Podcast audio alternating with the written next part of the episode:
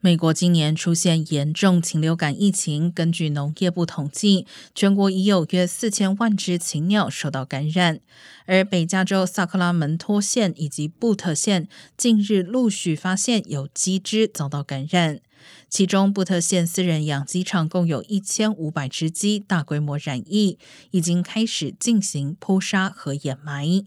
由于有大量潜在传染性动物尸体，可能造成传染疾病的威胁，当地县政府宣布进入卫生紧急状态。另外，在曼多西诺县以及圣塔克拉县也各有一起零星禽流感病例。